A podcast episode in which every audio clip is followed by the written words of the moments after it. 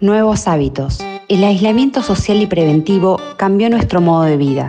Estar más tiempo en el hogar hizo que muchas personas se replanteen no solo la configuración de los espacios, sino también el modo de alimentarse, vestirse y ejercitar el cuerpo, ya que el sedentarismo se hizo notar.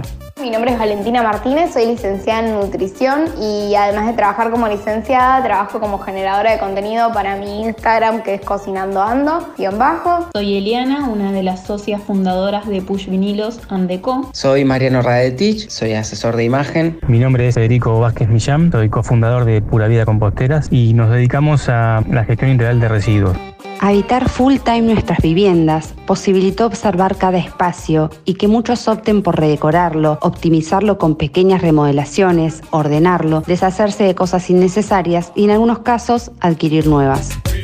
Nuestro emprendimiento se dedica a la decoración utilizando gráfica adhesiva, ideal para remodelar un espacio sin obras y con bajos presupuestos. Además, también incorporamos en estos tiempos la cuestión de poder asesorar vía WhatsApp. Entonces la gente nos manda un video de su espacio y nosotros les recomendamos qué es lo que pueden hacer para recuperar o mejorar el lugar. Este crecimiento se debe a que la gente está trabajando, estudiando, viviendo todo el tiempo un mismo espacio y es como el momento ideal para darle un lavado de cara y sentirse a gusto en ese lugar donde tenés que pasar 24 horas seguidas. Justo nuestro rubro permite hacerlo fácil, sin que alguien intervenga, con instrucciones como todos en esta pandemia, arrancamos un poco poniendo linda nuestra casa. En algún momento todos hicimos un poco de limpieza. Tiramos porquerías que teníamos dando vueltas por ahí. Seguramente también incorporamos porquerías nuevas. Todos en algún momento que fue furor al principio, bueno, poner un poco en orden el guardarropas. Y eso estuvo bueno porque mucha gente me consultó por tips para la organización del guardarropa. No por ir a la organización puntual de, bueno, dónde pongo esto o dónde pongo aquello, sino hacer una limpieza realmente consciente que me conviene conservar, que no aferrarme a prendas que tengan demasiado valor sentimental pero que no tengan valor funcional. Eso fue muy interesante. Así que esa fue una de las, de las actividades que se movió mucho en, este, en el comienzo de una cuarentena. También me pasó un caso buenísimo.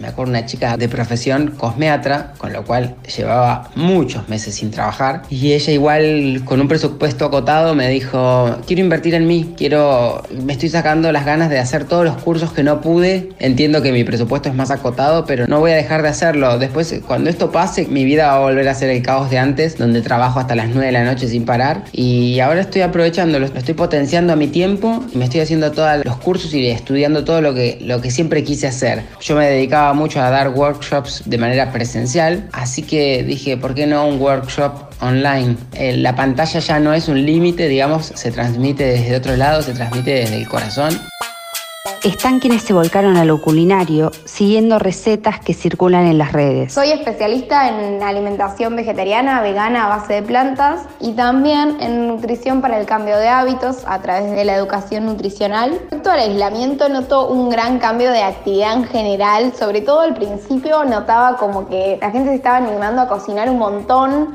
Aún así no sean recetas saludables, es buenísimo porque ayuda un montón a evitar ultraprocesados. La gente en vez de comprar por ahí un pan lactal, lo hacía en su casa, cosas que mostraban que la gente se estaba animando a cocinar de a poco. Después mucha gente también empezó de a poco a intentar adaptarse a la actividad física, que es como un gran desafío del 2020, buscar la motivación dentro de tu casa, dentro de tu departamento, del poco o mucho espacio que tengas. Y eso creo que es un clic de conciencia. La gente empezó a notar la importancia de compartir una actividad física en grupo, entonces muchos de a poco empezaron a sumarse a clases de Zoom, a hacer por internet y eso está muy bueno ya que este año la actividad sedentaria es enorme, o sea, la cantidad de horas que vamos a estar sentados es muchas más si las comparamos con, con la normalidad anterior quizás. Cambio de actitud que noto cuando en la normalidad anterior la gran excusa, no tengo tiempo, no tengo tiempo para cocinar, no tengo tiempo para hacer actividad física, no tengo tiempo. Y hoy por hoy, sin el tiempo extra que lleva trasladarse de un trabajo a otro, llegar a casa cansados, les permitió a la gente darse el tiempo para cuestiones que para muchos quizás eran asignaturas pendientes. El top de preguntas que tengo, la primera en general es sobre nutrición vegetariana y vegana. Hoy por hoy también está muy en boga el ayuno intermitente, es lo segundo más frecuente. Como tercero está la dieta cetogénica, un tema que también han preguntado mucho, más que nada por el tema del aislamiento, y la cuarentena, es el hecho de cómo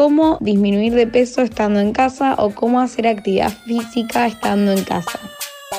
Cocinar en nuestra casa lleva a que se acumulen más desechos orgánicos, que en muchos casos han servido para una nueva tendencia, el uso de composteras. Dentro de, esa gestión integral gestionamos también los residuos orgánicos y para lo cual diseñamos, fabricamos e instalamos composteras domiciliarias. También composteras comunitarias ya para medianos o grandes generadores. Básicamente una compostera es un recipiente donde uno agregando sus residuos orgánicos y generando un ambiente propicio para el desarrollo y multiplicación de las bacterias que lo compostan, puede transformarlos después en un abono que es el famoso compost. compost es ideal para agregar a una maceta que ya tiene su planta, ya está armada otra cosa es usar para armar una maceta.